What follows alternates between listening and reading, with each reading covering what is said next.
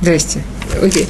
Мы продолжаем без Раташем учить Сефер Яшуа, и мы сегодня э, начинаем Перекют. Я хотела бы напомнить, что мы говорили в прошлый раз по поводу э, того, что в прошлом, да, первый, первый посыл говорил о том, что все цари собрались вместе, да, и это один из трех случаев, когда было такое коллективное большое собрание Бимхуван э, изначально Негит Всевышнего. Даже прямо как, как, как Вавилонскую башню, когда строили, прямо весь мир собрался с идеей бороться с Всевышним. Точно так же цари а, которые жили, да, эти э, 30 государств, которые жили на территории Эресканан, на территории Израиля, собрались действительно с намерением бороться против Всевышнего. Это, это ужасно интересная вещь. Это, знаете, как в России был анекдот, да, учительница говорит в классе, дети, все знают, что Бога нет, дети, все. Она говорит, если его нет, давайте дружно покажем Богу фигу. Все дети показывают, Вовочка не показывает. Она говорит, почему ты не показываешь? Он говорит, ну, если его нет, кому показывать фигу, если есть, зачем портить с ним отношения? В общем, это такая простая логика. Логика простая. Если его нет, кому показывать фигу? Если он есть, как с ним можно воевать? Это, это очень интересная такая точка, на которой человек стоит. Признать, что Всевышний есть, и, и тем не менее с ним воевать – и мы сейчас немножечко разберемся, что это значит и как это может быть. Не признавать, что Всевышний есть, им было уже очень сложно. Они были свидетелем, свидетелями перехода Иордена, они были свидетелями падения Ерехо, они были свидетелями огромных чудес. Не признавать, что Всевышний есть, им было технически сложно. Вопрос, что с этим делать. И, в принципе, это происходит в жизни у каждого человека – у каждого человека в своей жизни, в своей судьбе наверняка есть моменты, когда он мог увидеть, почувствовать, показать пальцем, вот, эти вещи не могли просто так сложиться, эти вещи не могли просто так случиться. Это я дошем, да, это просто вот, вот Всевышний, рука его. Что с этим делать дальше? И в частности, это будет тоже ответ на то, как замечательно люди умеют не замечать как замечательно люди умеют не замечать чудеса, которые с ними случаются. Окей. А, посук Бет, Перек Ют, э, да, мы, мы видим такую ситуацию. Помните, мы говорили, что, скажем, если это Израиль,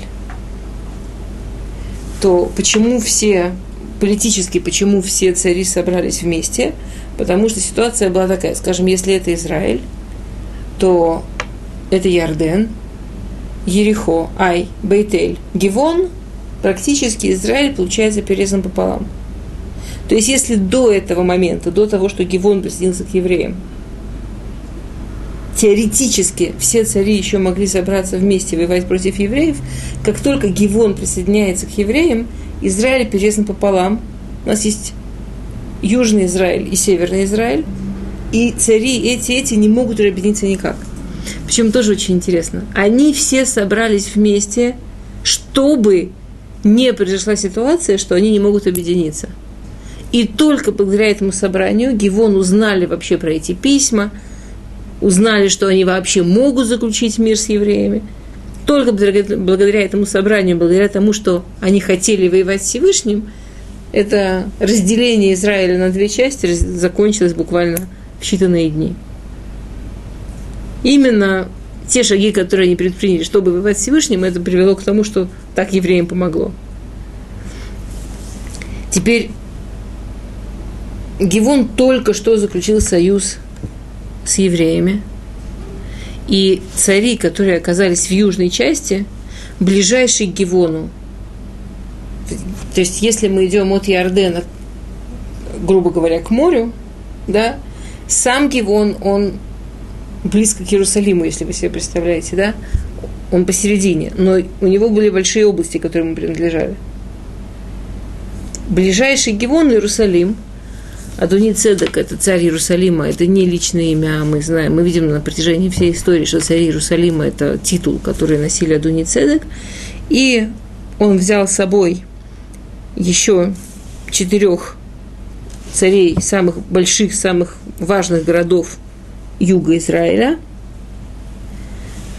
э, объединил их в армию, чтобы идти бороться против Гивона. Почему? Да, пишется посук Бет Виерумеот. А Цедек очень испугался.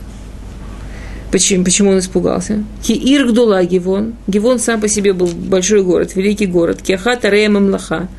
Как один из величайших городов государств. Почему, как вы помните? Потому что мы говорили, что Гивон, в отличие от всех остальных, был республика, а не царство. Но, тем не менее, он был как один из величайших. Веки Игдола Мина Ай, и она нам больше, чем Ай. Веколен Шея Гибурим. То есть и географически она большая, и ресурсы у нее, соответственно, большие. И люди, которые в ней живут, они герои, они военные, они подготовленные – и тем не менее они идут и заключают мир с евреями, они идут и сдаются евреям, причем не на самых лучших условиях. Они узнали, что Кивоним получили насильные работы, да? Они испугались прецедента, и, конечно, вот это вот географическое перерезание на две половины, оно их очень-очень испугало. И пять царей юга Израиля – плюс присоединившиеся к ним, помните, мы говорили, что есть Мидрашим, что не только цари, которые жили в Израиле, воевали против евреев, но и цари, которые жили с других сторон, просто которые считали, что это возможность захватить землю в Израиле, а также, естественно, цари, которые, в принципе, радовались воевать с евреем, как вы понимаете, такую замечательную возможность, например, не мог пропустить Амалек – Амалек вообще там в этой войне принимал очень активное участие, хотя реально у них территории в Израиле не было. А, и царь Иерусалима обращается к остальным городам, посук Далит, четвертый посук, Алуилай Веазруни, Венакет Гивон. Давайте соединимся, поднимитесь ко мне, помогите мне, и мы должны наказать, побить Гивон. Ки шли муэт Яшуа вэт бне Израиль. Потому что они заключили э, шалом, да, они заключили мир с Яшуа. Ну, вообще, очень опасный прецедент, понятно. Теперь, несмотря на то, что Гивон был большой город, несмотря на то, что они были гибурим, понятно, что увидеть у своих ворот объединенную армию пяти больших городов-государств, пяти больших государств относительно их времени, это было очень тяжело, это было очень опасно.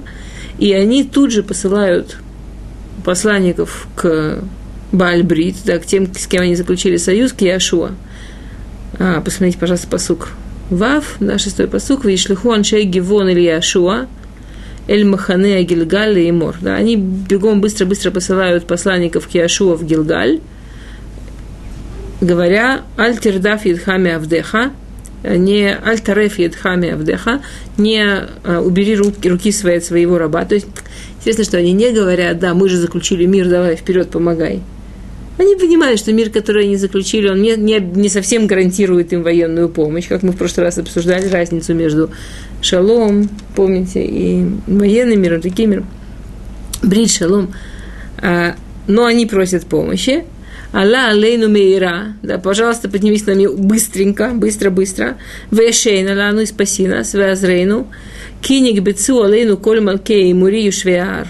Да, потому что все э, цари эморийские, которые сидят здесь в горах, то, что мы называем горы Ю, Арей Юда, да, то, что мы называем Арей Юда, это вот это вот место, а, да, э, все, все, кто сидят в горах здесь, они, они, нас, они на нас напали – и Яшуа получает этот призыв. Как реагирует Яшуа? И мы говорили, да, что Яшуа, он, он был возмущен их обманом. Он не хотел даже шалом с ними заключать. Его они не провели. И сейчас их хотят побить. То есть, на самом деле, у Яшуа есть классный аллахический вопрос. Пойти помогать Гевуним – это поставить под угрозу жизни евреев. Гевуним союза с ними нормального не заключили. Обещать им ничего не обещали, ничего им не должны. Вообще, имеет ли он право рисковать жизнями евреев, чтобы помочь Гевоним? Ради чего?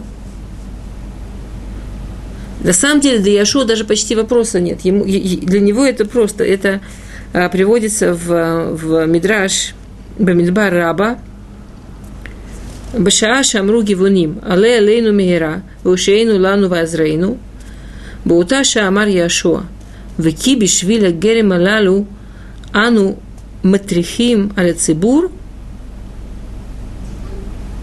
в час, когда Гивуним попросили Яшуа быстро-быстро прийти ему помочь, сказал Яшуа, для этих чужих людей мы должны рисковать обществом, рисковать евреями.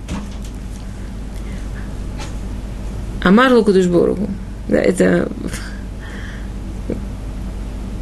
это, это такая интересная тема, что настолько часто, для меня это очень все, все время показывает, как надо, что такое дат Тура.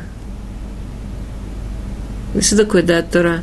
Что уже кажется так все логично, так все просто. Но спрашиваешь Рава и обнаруживаешь, обнаруживаешь что-то совершенно открытие. То, что думает Яшу, мне кажется, очень логично. Тем не менее, говорит ему Всевышний, Яшуа, им тархик это рехуким, совхали рахек это кровим. Яшуа, если ты отдалишь далеких, в конце концов отдалишь близких. То есть Всевышний говорит Яшуа так. Нахон, все правильно, они далекие – это же не то, что они гиюр сделали, или, или они действительно приблизились к еврейскому народу, или они хотели Тору. Нет. Или что они э, хотели шивами цудный ног, честно. Нет, они просто увидели, что так это им выгодно. И, и, и даже в этом выгодно, помните, мы говорили, они, у них еще были всякие там свои хитрости, как они надеялись еще евреям этим навредить. Они рахуким. Всевышний говорит, ну, это действительно они чужие, они, они далекие. Но если ты отдалишь далеких, в конце концов ты отдалишь близких. Цеулумат. Откуда, э, ты можешь этому выучиться. Мейхан у матаэха. Ломина гирим.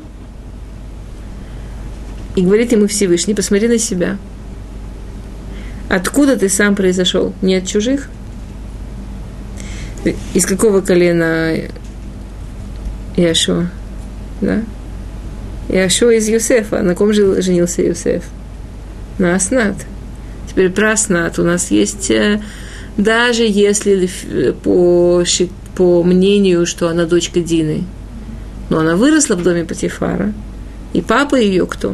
То есть и только мама у нее кошерная – и как ее родили, вся эта история, не дай бог никому.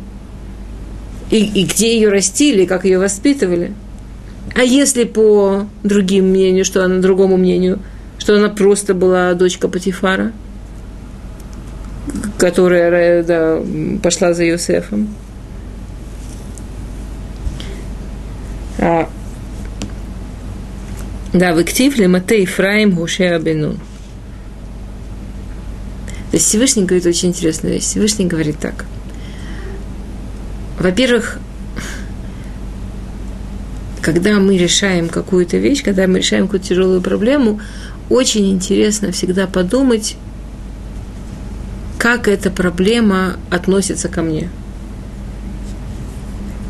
То есть мое решение, оно может зависеть от моих каких-то личных, от моей личной истории, от моих личных проблем, а, от того, что я чувствую.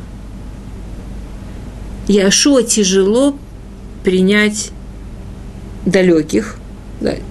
Яшуа тяжелее, чем другому руководителю принять кого-то, кто пришел со стороны, именно потому что его семейная история, именно потому что ему не просто со своей семейной историей. Говорит Всевышний, надо быть очень аккуратно. Во-первых, в конце концов, посмотри, да, твоя мама, она пришла из не очень хорошего места. Но посмотри, какая семья получилась, посмотри, как она приблизилась в конце концов. Да, Минаше и Ефраим, два великих колена в Израиле выросли из этой мамы. Это, это всегда очень интересно подумать. Нам нужно решить какую-то тяжелую тему, тяжелую, тяжелую вещь. Всегда очень интересно подумать. Да, Всевышний говорит «Цеулмад, мейхан у матаэха». Знаете, подумать, откуда твой макор, да, подумать, откуда, откуда у тебя есть, что, что у тебя есть общего с этой темой. Нет ли у тебя какой-то субъективности, которая влияет на решение, потому что это что-то, что говорит тебе про себя самого.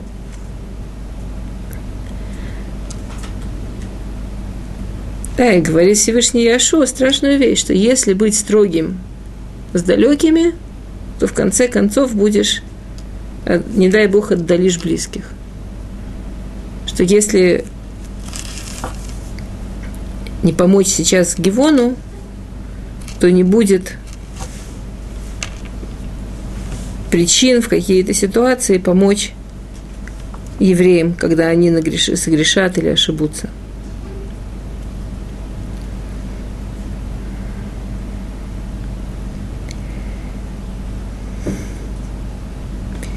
И Иешуа принимает и понимает то, что говорит Всевышний. сразу в псуке Зайн, да, сразу седьмой посук. Вияль Яшуа мина Гилгаль, увы коль ам амилхама имо, коль гибурея хайль. Да, и он не просто а, разрешает идти воевать за Гивон. Он настолько понимает то, что говорит ему Всевышний, настолько принимает, что он сам идет, идет быть предводителем в этой войне, что он сам поднимается со, всем, со всей армией. И они выступают сразу, и они идут всю ночь, и уже к утру, причем мы знаем, что это Дерех Шлушаямим, что это дорога трех дней. С одной стороны, конечно, Всевышний им помог, с другой стороны, понятно, как они старались и как они спешили, что за ночь они практически проделали трехдневную дорогу – и к утру они уже были у стен Гивона. Другой пируш, почему они шли ночью. Ночь – это вообще очень плохое время для войны. Когда ангел перед началом вообще израильских войн, перед началом войны с Ерехо, ангел говорил с Яшу, одна из вещей или Фемидраш, которую он ему сказал, он его научил, что нельзя воевать ночью. Что ночь – это не время для войны, ночь – это а, время, когда в мире царствуют не самые лучшие силы. Но и технически это трудно делать, и духовно это неправильно делать, но ночью не воюют. С другой стороны, идти ночью, это может быть очень мудро, потому что незаметно. И получается, что когда они утром пришли, а те пять царей, которые себе спокойненько делают блокаду, окружают Гивон, уверены, что у них хотя бы еще дня три есть, да, и вообще еще не волнуются. И вдруг бабах, утром я шел со всей. Это, конечно, было очень силь, сильное, ой, как это слово? Нет, даже не психологическое, так, а, а тактический ход. Вот. Это был очень сильный тактический ход. То есть мы видим, что в этой войне Иошуа начинает с тактики – то есть, если мы говорили, что все войны в Израиле, в принципе, делятся на два вида. Да, Дераханес и Дерахатева. По дороге абсолютно чудо, как в Ерехо. Семь раз окружили стену, потрубили, стены упали, все, все закончилось. И по дороге совершенно тактической, военной, Дерахатева, да, как это должно быть в природе. Помните, как мы в, прошлый, в позапрошлый раз разбирали а, а, засады в то, что, что было в Бейтель-Ай – три, на три части разделили народ, военная хитрость, тут вышли, тут напали, тут зашли, то есть совершенно тактическая война. Война в Гивоне начинается как война Дарахатева, как война да, тактическая. А, в Йом Рашем Ильяшуа, Всевышний говорит Яшу, альтирамием, кибает ханататим, ло ямуд иш миэм мифанеха. Воево элеем Яшу питом. Псуким хэт тет. Восьмой, девятый псуким. Всевышний говорит Яшу, вообще это очень интересно, но Барух, э, даже то, что у нас, у евреев считалось в истории войны Пудера Хатева, до, до очень, да, до, до, до, до, до конца первого храма практически не было такого, что шли на войну без пророка. Не было такого, что шли на войну, что э, без того, что шел с ними пророк, и что пророк говорил, что Всевышний сказал, что да, что можно, и что не будет и что, и что будет победа. И это, и это все у евреев это было бы Гедер Дарахатева, да, и у евреев это было в рамках естественного порядка. Совершенно в рамках вот так и должно быть. Помните до такой степени, что когда Двора была предводителем народа, и она была пророчицей, и, Барак, и она попросила Барака пойти на войну, потому что не женское это дело. И Барак ей сказал, что он без нее не пойдет. Он, он, они не представляли, как можно пойти на войну без пророка. Пророк женщина, плохо, ну что делать? Ну, как можно без пророка пойти на войну? Да, и здесь пророк сам Яшу, и Всевышний ему обещает, что ты не должен их бояться. Я отдал тебе в твои руки их, ни один из них перед тобой не выстоит. Воево Элейм Яшуа Питом. И Яшуа пришел, для них это была полная неожиданность. Совершенно они этого не ожидали. А, Ваяме Ашем Лифне Ашем. И как вы сказали, да, психологическая атака, для, для психологически Всевышний там поднадал, да, помог, что для них это был полный гелем. Они были в шоке от того, что вдруг они пришли так, так быстро, и что сейчас перед ними эта армия. А, Вейкам макак дула бегивон, вердафем дерех мале бейт урон. Вейкам ад азака ве ад Магде. Если вы выезжаете из Иерусалима, вот из Рамота в ту сторону, то как раз можно проехать все эти места, и Бейт-Хурон, и э, Дерахмале Бейт-Хурон, и Азака, это все, это здесь очень недалеко, да, это все вот как раз на выезде из Рамота, это вот совсем тут близко. То есть Яшуа, они эти армии пяти царей растерялись. Это было для них совершенно неожиданно. И, и евреи как приехали, так и начали их бить. И это было совершенно страшное побоище в одну сторону. То есть, как бы евреев опять никто не пострадал, и это все было совершенно в одни ворота. И они начали убегать. Теперь они убегают, э, Мале Бейт Хурон, да. Теперь убегали они не просто так – там была подготовлена ловушка. А, да, написано по суху Юдалев, «Веебену сами пне Исраэль, Хем бемудар бейт хурон, Вашем ишли халеем аваним гдулот минашамаем ад азака. Веемету. И когда они убегали от евреев, они бежали в Мадор Бейтхурон. То есть они бежали там такое место, очень интересное, что они бежали очень направленно. В Израиле есть несколько таких мест – может быть, когда вы были на экскурсии, вы были... Я ужасно не люблю такие места, я боюсь высоты, для меня это смертельный номер. Что идешь, идешь, идешь, идешь, идешь там, где какая-нибудь горная речка, идешь гуляешь, тут с двух сторон горы, такая красота, вдруг тебя заставляют карабкаться по этой горе наверх с моим страхом высоты, это вообще самое большое удовольствие.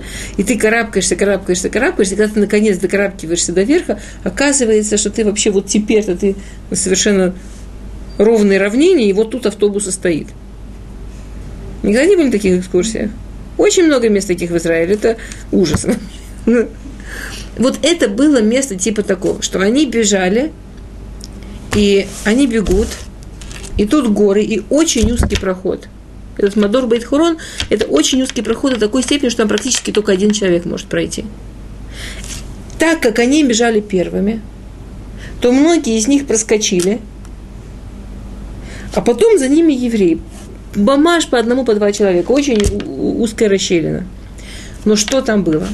Что наверху, на самом деле, это была равнина. И тут стояли амалеки, которые заготовили камни. Заготовили кучу-кучу камней. Идея была такая, что если будет какая-то неудача, то у них есть дорога отступления. Они убегают. А евреи, когда пойдут, Амалек их будет закидывать камнями. Сколько смогут, убьют. А сколько не смогут, так все равно в любом случае расщелину забьют, и пока евреи найдут, как оттуда выбраться, они уже убегут. Это был такой тактический план. Почему это не сработало? Потому что Всевышний сделал чудо. И чудо очень особенное. А, и было, когда они убегали от евреев а, в, в этой расщелине Бейт-Харон, Всевышний и шли их, да, начал, сделал так, что на них падали камни с неба. И это было Адазака, и они умерли. То есть первые, на кого попали эти камни, это были те самые амалеки, те самые люди, которые готовили камни кидать на евреев. И тогда, в общем, это можно понять. Медаки на Меда, они хотели кидать камни, на них упали камни. Да? И тоже на ту армию, которую убивала, да, Зака, огромное количество людей умерло от этих камней. Камни с неба, камни, которые падают с неба. Понятно, что, что нам это напоминает. Да, нам это напоминает, понятно, седьмую маку в Египте. И не только нам это напоминает. А, то есть седьмая, когда падали камни в Египте, да, когда была седьмая мака в Египте, она была очень особенная. То есть у нас есть несколько вопросов. Первое, что же именно там произошло и как это связано с седьмой макой. Второе, зачем Всевышний вообще сделал такое, такое чудо? Помните, мы несколько раз говорили, что чудо – это изменение законов природы. То есть Всевышний сделал мир. Он сделал, чтобы мир работал по законам природы. Каждое чудо должно быть зачем-то. Чудеса не происходят просто так. Э, я не помню, мы рассказывали Мидраш, э, который приводит Берешит раба про потоп, что заказчик не поверил портному, что он использовал всю ткань. Портной сказал, хорошо, сейчас я тебе разберу опять все по кускам и взял ту одежду, которую шил, распорол, разложил, показал, вот точно то, что ты мне дал. Но человек остался без одежды. Любое чудо – это изменение закона природы не просто так. Изменение законов природы, оно, это не в одной точке. Это что-то вселенское, это что-то огромное. Ну, сегодня у нас будет еще пример, да, который даст нам немножко больше картинку, насколько это вселенское огромное изменение законов природы. И Всевышний, то есть, если мы можем представить себе да, э, Вселенную, скажем, ну, на молекулярном уровне, если мы можем представить себе такую картинку, Вселенная, которая делится не плоскими картинками человек, дом, дерево, небо, земля, а, а все это как пазль, сложенный из огромного-огромного количества маленьких картинок на молекулярном уровне.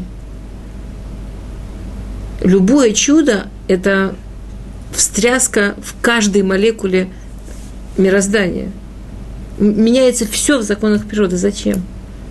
Почему Всевышнему здесь нужно было, здесь нужно было чудо?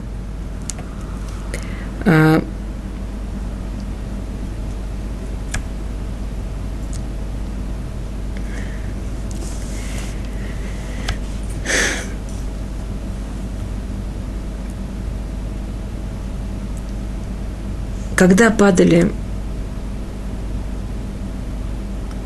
а, Барат, а,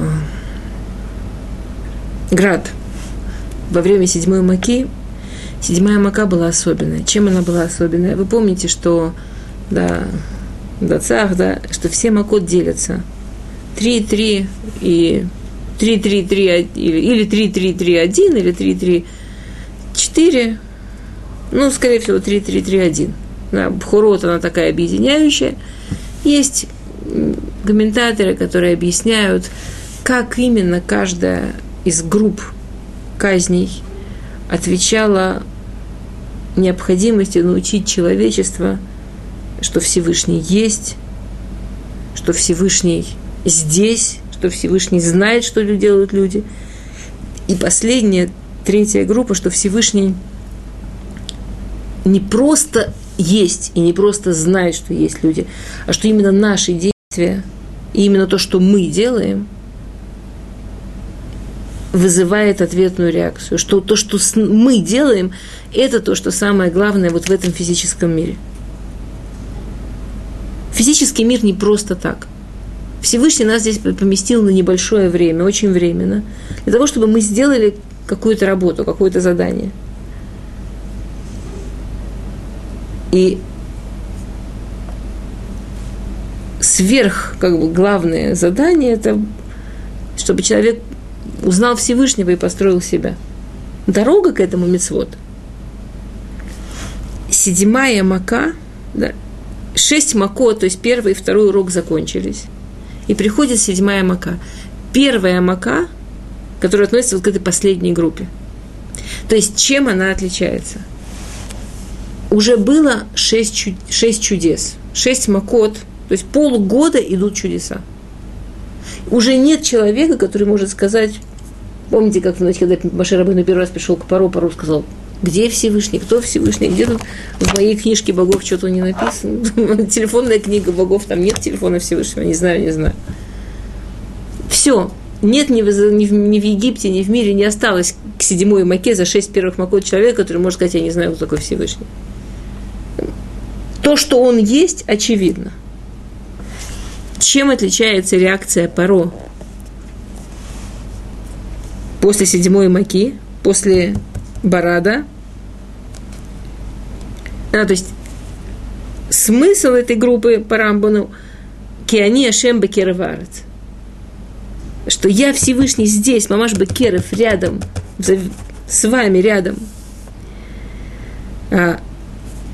И первый раз Паро говорит Хатати апам Ашем Ацадик Вани Вамир Шаим первый раз после этой маки Паро берет ответственность. Это была мака, после которой Паро дошел до того первый раз, чтобы сказать, Всевышний прав, мы согрешили, мы, мы сделали ошибки. Всевышний прав. То есть есть связь между тем, что мы помните, как там, как там началось, что Муше дал предупреждение, что Муше дал предупреждение – и все, кто убрали, да, сон, ничего с ними не случилось. Было, была свобода выбора, была, была возможность что-то сделать. Теперь, когда Паро приходит и первый раз говорит, я признаю, мы согрешили, мы не правы, Всевышний цадик, Всевышний прав все, что он делает, написано, что Муше поднял руки, и в минуту, что Моше поднял руки, то есть обычно Макот шли, да, там неделя была, три, там было, было количество дней, сколько шли Макот. Кроме Барат.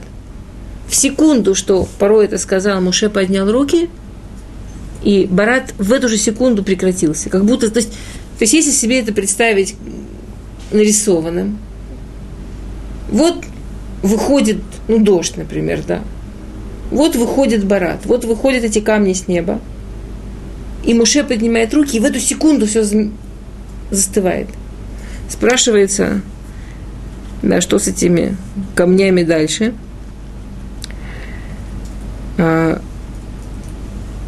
И спрашивается, что с пару дальше. Написано в Мидраш – это написано в Мидраш Шмот Раба Юдбет. Вейхделу аколот веабарат. Вематар лоната нарца. Это дословный посук. То, что барат прекратился неожиданно, это прямо посук, да, и прекратился, и прекратился барат, больше он не упал на землю. Вейматай ерду. Спрашивает Мидраш, окей, а когда же оно упадет? Есть закон сохранения энергии, есть уже что-то есть, когда же оно, когда же оно упадет? Бемеем Яшуа Алемураим, Шанеймар Вии Бенос Мипне Исраэль, Вашем Ишли Халеем Аваним Дуот Минашамаем, Вашар Атидин Лиред Бемейгогу Магог. Как говорит Мидраш, вообще весь этот барат Всевышний поделил на три части. Одна часть выпала в Египте, одна часть выпала у нас сейчас во время Яшуа, и третья часть, мы еще это увидим, выпадет во время Гог и Магог. То есть где-то там на небе еще треть барада сохранена, и что еще ждет своего часа. То есть Мидраш подчеркивает, что была какая-то очень похожая ситуация между тем, что происходило во время седьмой Маки в Египте, и в этом Бераке в Яшуа. Если обратите внимание, с одной стороны, это было первый раз, когда Паро сказал Хатати Апа, Машем Цадик, Анива Мир Шаим, я согрешил, Бог прав.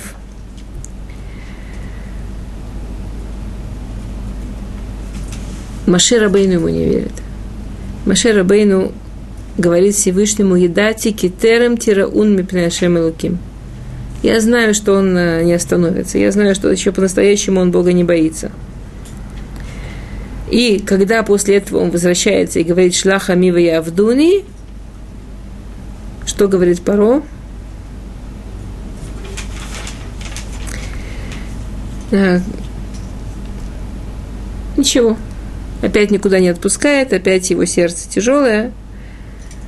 Вейре паро кихадаля матар, веабарат, веакулот, вейсеф лахто.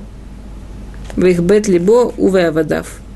Вейхазек лев паро, вело шалах на Израиль. Он увидел, что все прекратилось. В минуту, что все прекратилось, ну, все прекратилось, все хорошо. В минуту, что все прекратилось, он, да, он никого, никого никуда не послал. Он говорит, Мидраш, кахем рашаим, коль зман шеем бацара, махниим ацмам, векшекцара уверет, хузрим лекилкулам говорит Мидраш, это определение Раша, это определение, что такое человек, да, злодей. Когда ему больно и плохо, он зовет Всевышнего. Вообще не, нет человека, который не верит в Бога. Когда человеку больно, Господи, помоги, все кричат. Когда у него проходит, как он себя ведет дальше? Когда у него проходит, вдруг он ничего не помнит. Я помню, когда была... И для меня, я, я, я была только немножко в Израиле, несколько месяцев, и я была молодая, для меня это была совершенно поразительная картина, когда была война Мюхемета Мифрац, э, когда Ирак бомбил Израиль. Ну, лет 20 назад. И началась эта война. И вдруг, я помню, мне нужно было ехать в автобусе в другой город. Это было что-то поразительное. Сидят люди, даже не религиозные, все, все Таилим читают. Это было что-то такое, э, везде, в самых-самых обычных местах, везде были такие наклейки Таилим, Негит Тилим. Э, псалмы против бомб, Таилим против Тилим. Э, это надо было видеть. Все... Было ощущение, что вообще в Израиле нет нерелигиозных людей. Это, это было что-то вау. И война, там же такие чудеса были, и бомбы падали, и каждая бомба была еще отдельное чудо. Если она падала на центр, где газ, то обязательно именно в этот день этот газ отключили. Если она падала в какой-то там, даже в одной газете сделали статистику, ужасно смешно было. Значит, они сделали такую статистику, что если бомба падает на кухне, там, например, то все люди э, в, в салоне. Если падает в салоне, то все люди в этот момент были на кухне. Если падает в хедратом, да, в этой закрытой комнате, то все люди там бедюк вышли, а если падает там еще куда-то, то все бедюк были в хедратом. В общем, они посчитали, что на 0,075 больше вероятность, что люди были там где-то, и сказали, значит, вот рекомендуется быть именно там. Ну, ужасно смешно было. Но, но если смотреть на эту таблицу, вот просто это было вау. То есть там, где падала бомба, обязательно вся семья вышла в другую комнату. Там была замечательная фотография, тоже весь Израиль обошла. Два мужика в Тель-Авиве сидели, причем совершенно два нерелигиозных мужика, и учили гмару. Пытались. Сидит такой большой-большой книжка гмары. Бомба прошла несколько этажей, встала на эту книжку и потухла. Это вообще, эта фотография везде была. Книжка, на ней стоит. Только большая такая. Такой пупик. Я не знаю, там боеголов. Не знаю, что там летало. Война закончилась в Пурим. То есть вот еще, когда читали Могилу вечернюю, еще была бомбежка, еще нужно было там прерываться, прятаться, если бы кто-то еще к этому серьезно относился. Но уже как-то совсем все не верили, что это может как-то на нас подействовать. А утром объявили об окончании войны. То есть мамаш такой, ну, Пурим, да, такой классический Пурим такой был. И это можно было видеть глазами. Как были люди, которые там через неделю говорили еще, ну, вообще, конечно, были чудеса, но вообще, там, да, у нас очень помогла, армия хорошо работала, технику Америка хорошая защита дала. Через месяц это, это, это можно это было, я, я помню, я, конечно, была молодая и очень эмоциональная. Я помню, что меня это просто с ума сводило. Как уже через месяц можно было видеть людей, которые говорили, какие чудеса. О чем ты говоришь? Да ладно, нормально, война, война окончилась, слава Богу. Совершенно знаете, есть очень много историй, как люди там в шестидневную войну или в Милхемет Йом Кипур у них случались какие-то чудеса, и они э, возвращались к Всевышнему. И... Но есть же случаи совершенно наоборот. У меня поразил случай, я знаком человек, он был летчик, его подбили. Он упал на деревья. Он не успел катапультироваться ничего самолетом. Выпал из самолета на деревья в полубессознательном состоянии по веткам дик-дик-дик-дик-дик-дик, допадал до земли. Пришел в себя. Добрел до части. Его положили в больницу, нашли несколько царапин. Он даже не сломал ничего. Мне рассказывал человек, который, да, חזר בתשובה, который, который, он с ним лежал вместе в больнице, что и он говорил, он там слушал истории, разные люди, кто очень многие возвращались, шестидневно особенно. И он слушал всякие истории, вот так вот сидел рядом с ними и говорил, наверное, если бы мне Всевышний какое-то чудо сделал, я бы тоже религиозным стал.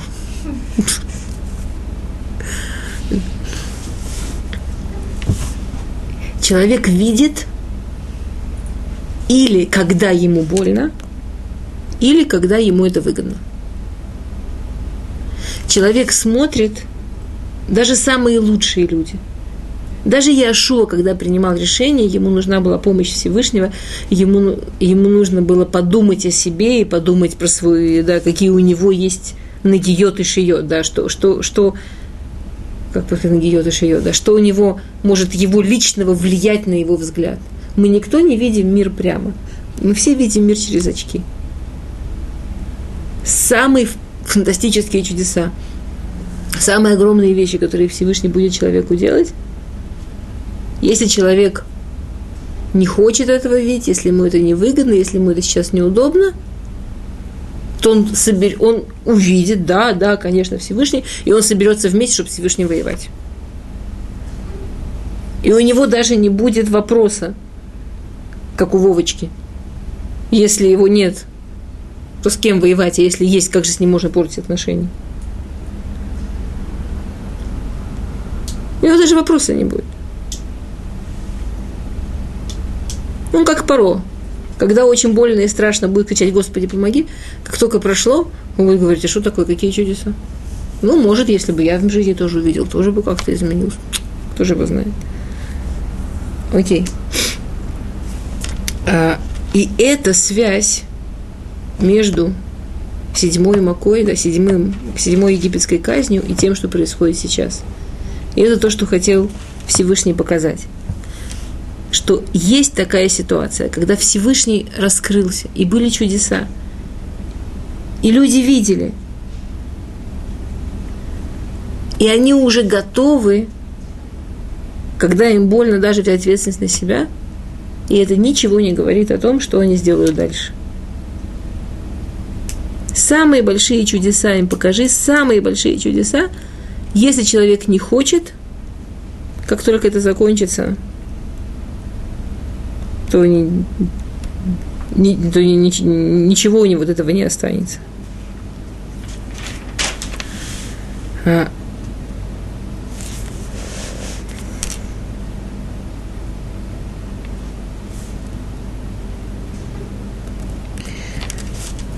Равлеви очень красиво пишет. Он пишет так. Бамакад барат бамицраем неймар бимфураж. Ваабарат ло от лимаан тида кила ашем арец. ובאבני אל גביש ובמלחמת גוק ומגוק גם כן נאמר במפורש. והגדלתי והתקדשתי ונודעתי לעיני גויים רבים. וידעו כי אני השם. И Хескель, когда описывает эту ситуацию, про которую мы сейчас пишем, он пишет точно ту же причину, которую Муше написал в Шмот. Что одной из главных причин, зачем Всевышний делает чудеса, это идея. Это чтобы люди знали, что есть Бог. Что значит, чтобы люди знали, что есть Бог? А Рамбан объясняет, да, Рамбан в Перуше на Шмот Юдгима, он пишет так, что Всевышний мы уже сказали, чудеса это, это, это ломать мир, это ломать природу. Роман говорит так, Всевышний не будет делать чудеса лейней коль куфер вераша. Каждый, кому вздумается сказать, ну, не знаю, не знаю, пусть он мне чудеса покажет, тогда я подумаю. Каждый, кому вздумается, что Всевышний не будет ради него мир ломать. Что сделал Всевышний? Он сделал несколько точек в истории, главным образом выход из Египта, получение Торы, и еще несколько точек – где вложены чудеса. У тебя есть вопросы, ты хочешь чудес? Поучись, проверь, узнай. И это чудеса, которые доказуемы, их легко можно доказать, доказать и узнать. И эти чудеса, они распределены по тем же трем группам, да, главные три идеи чудеса, те три группы, которые были у чудес в Египте. Есть Всевышний, Всевышний здесь, и Всевышний, он Бекирбейн, он связан с нами, он реагирует на нас. Из-за того, какие мы, то, то с нами происходит. И это еще ярче, еще лучше видно в чуде во втором. Да, в этой же войне произошло второе чудо. Одно из величайших чудес, которое было в истории, одно из э, как раз таких чудес, которые доказуемые. Вообще, э, это э, как бы такая замечательная вещь. Например, был такой ученый Великовский. Он э, да, хотел доказать или тонах правда, неправда. И он понял такую простую вещь, что чем чудо более яркое, чем чудо более невероятное, чем чудо более нелогичное, тем легче его или доказать, или опровергнуть. Скажем, если чудо там какое-нибудь такое у кого-то там лично в комнате что-то там тихое случилось, лично у него наедине с самим собой, конечно, это никак не докажешь. А если чудо было какое-то абсолютно огромное и нелогичное, то это легко доказать. У него даже была идея, как. Мы сейчас об этом поговорим. Окей, мы продолжаем. Перек, мы сейчас в псуке Юдбет Юддалит. Аз едабер Яшуа Ашем, Бьем тет Ашем, это Эмури, Лифней Бне Исраэль, ли Лейне Исраэль. Шемеш Багивон Дом, Вейрех Бемек Айлон. Вейдома Шемеш Вейрех, Амад, Ад Яким Гоевав. Алло и Ктуваль Сефер Ешар. Ямод Ашемеш Вело Ац, Лаво Кием Тамим, Вело Аяк Кием Азелев, Она Вехарав. То есть, происходит совершенно необыкновенная вещь. Яшуа молится Всевышнему и просит чудо остановки времени. Шемеш Багивон дом Ваерех Баэмикаэрон. Чтобы солнце остановилось в Гивоне, над Гивоном, а луна над Эмикаэлон. А почему он так четко просит? Что именно он имеет в виду? Как человек вообще может такие вещи просить? То есть Яшу, это же, что это? И как это себе можно представить? Значит, что значит солнце остановится? Мы же знаем, что все системы связаны. Есть солнечная система, где да, все вокруг всего крутится. Солнечная система вращается относительно других систем. То есть, и это все крутится, и это все работает. Яшуа хочет взять булавку и остановить в одном месте так, чтобы замерла вся система. В общем, вот так можно себе немножко представить, что такое чудо. Вот так работает чудо.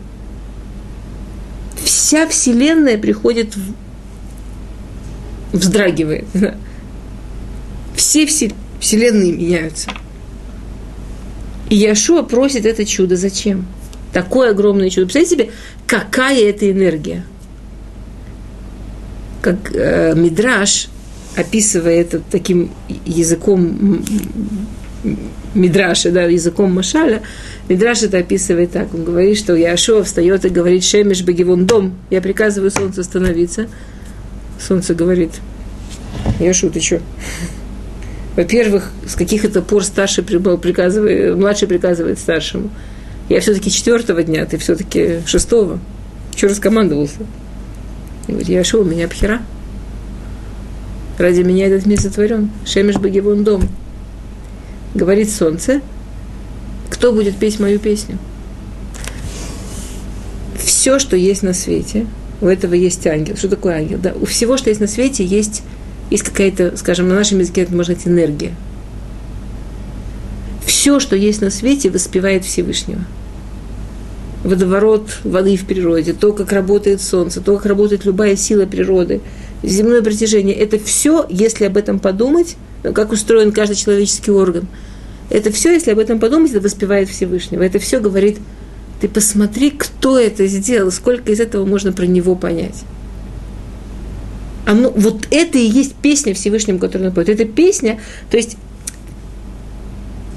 откуда берется энергия, которая нужна, чтобы солнце ходило по, по своему маршруту, да, чтобы все небесные тела ходили. Это энергия этой песни. Это энергия, зачем оно нужно? Воспевание Всевышнего. Говорит солнце, кто будет петь мою песню? Говорит Яшуа, я спою. И все время, что солнце стояло, Яшуа молился Всевышнему. И молитва Яшуа, так же, как когда Муше Рабейну поднялся на Арсена, и Яшуа стоял около Арсена, и весь народ стоял в стане. И молитва Яшуа, она уравновешивала, она была как молитва всего Израиля за Муше. Сейчас молитва Яшуа, она была равнозначна движению всей энергетики движения небесных тел. Тяжело себе представить. Тяжело. Этот день длился 36 часов. Говорит Сефер Яшуа Вело Яки Йом Казели Фанав Ахараф. Такого дня по продолжительности никогда не было и не будет. Это единственный случай в истории –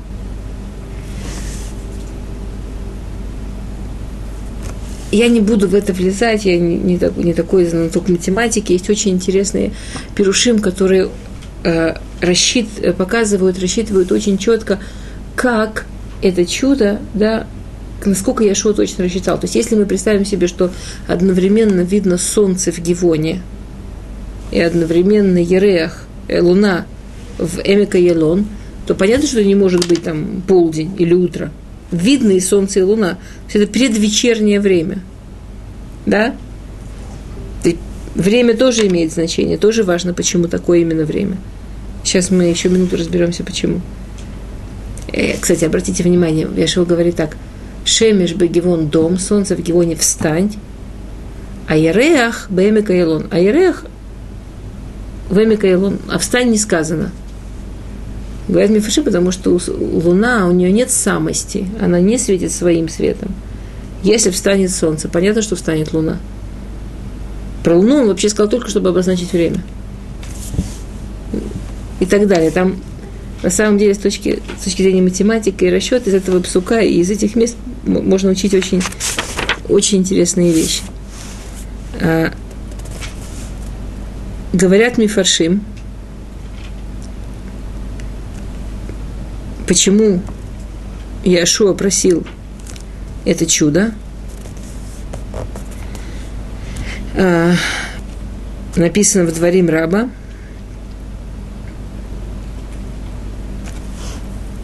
וידעתי כי כל אשר יעשה אלוקים הוא יהיה לעולם, עליו אין להוסיף ממנו אין לגרוע.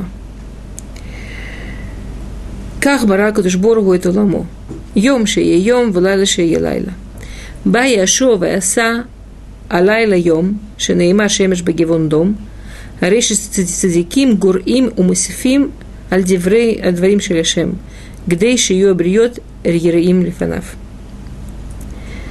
Да, говорит Хазаль, понятно, что Всевышний сделал мир, так должно быть. Нельзя увеличивать, нельзя уменьшать. День должен быть день, ночь должна быть ночь. Но праведники могут менять. Как сказано, что Яшуа превратил ночь в день. Но праведники могут менять для того, чтобы люди могли научиться Ираташем.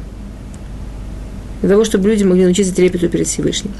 Говорят Мифаршим, что этого чуда было два разряда значений. Один разряд э, Маси, ну, реальный. Были какие-то реальные причины, почему было нужно это чудо.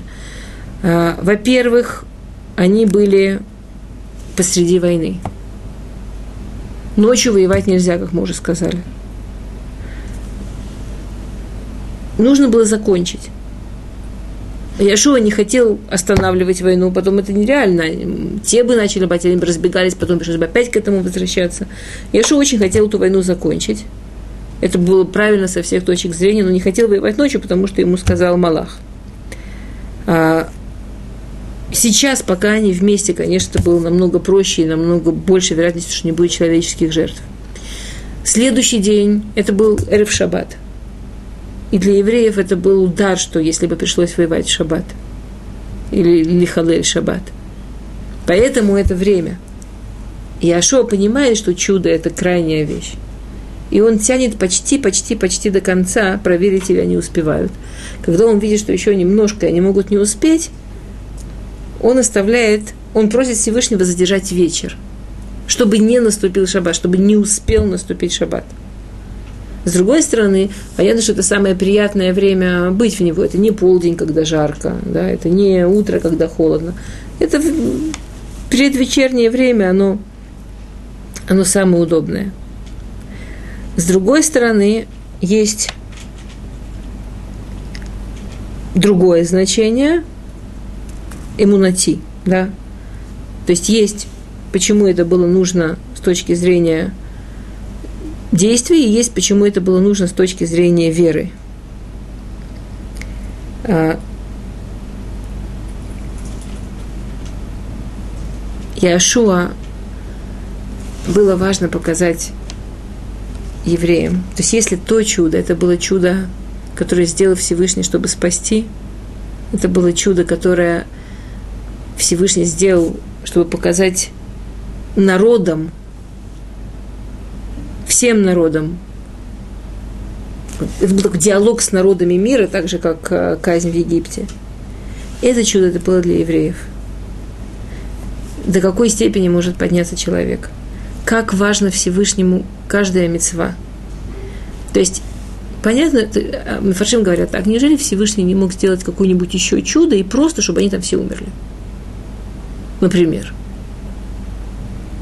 если Всевышний готов делать такое чудо, чтобы евреи могли довоевать, почему Всевышний может делать чудо, чтобы они сами умерли по доброй воле? И получается фантастическая вещь. Потому что тогда евреи бы пропустили мецву. Есть мецва Харем Тахарим, есть мецва завоевывать Израиль.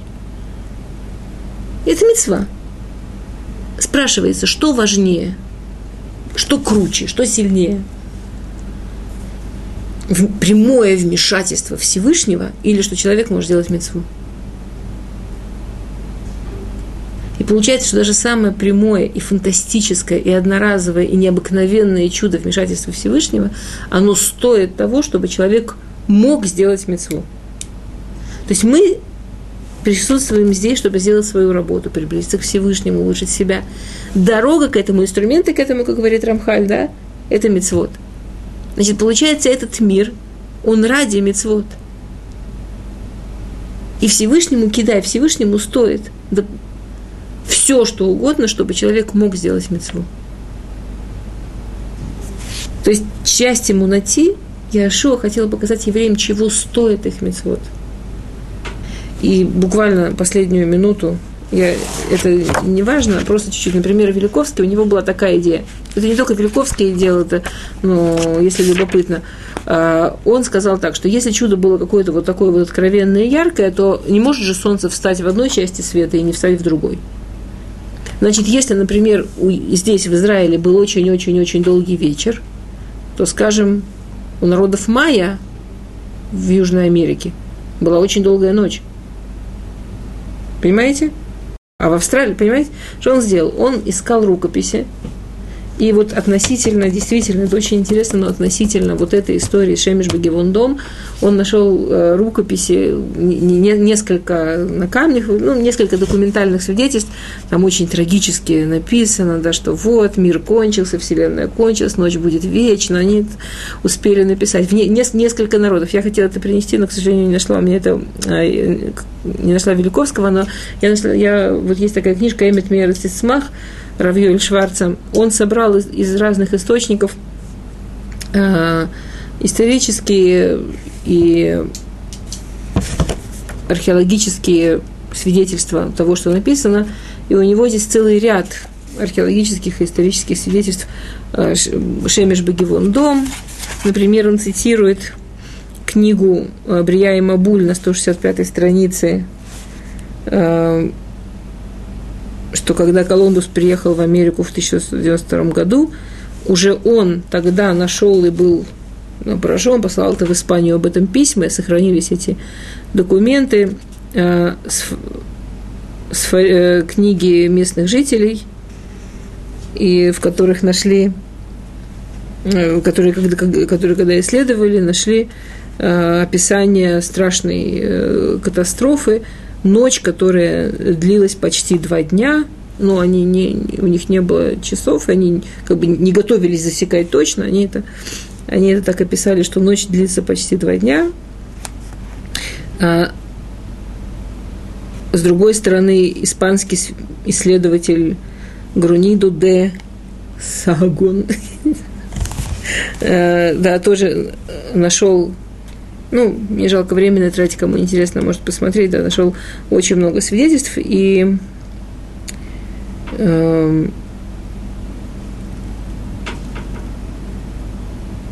есть, есть тоже археологические свидетельства э, этой войны. Профессор Миландрин, Миландринг – Окей, в общем, кому интересно, я лучше это каким-то образом где-нибудь распечатаю. А Кицер, чем больше чуда, тем легче найти для него доказательства разнообразные. Шалом.